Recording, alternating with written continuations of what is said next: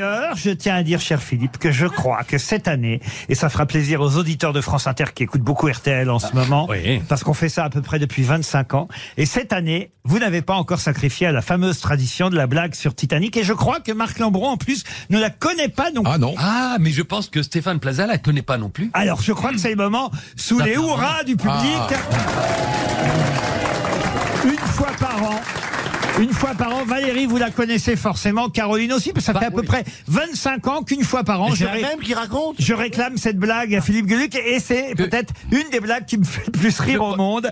Alors allons-y, Philippe. Je crois que je l'ai inventé même dans, dans une de vos émissions. À France Inter. Ah, français. Et absolument. on l'a, on l'a fait à Europe 1. D'ailleurs, ça a coulé partout où on est passé Mais après. Mais toujours, toujours à votre demande. Jamais je ne veux la Je poser. vous en prie, Mais donc, souvenons-nous que lorsque le Titanic a heurté l'i- l'iceberg, il a commencé à couler. Et que les gens sur le pont, les hommes, ont chanté plus près de toi, mon Dieu. Jusqu'au bout, avec l'orchestre qui a joué la musique euh, jusqu'au dernier moment, tant qu'ils ont pu.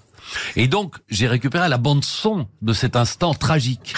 Et donc, on entend les gens qui chantent plus près de toi, mon Dieu, plus près de toi. Et ça chante et ça, c'est très émouvant. Et puis, le, le bateau s'enfonce dans l'eau.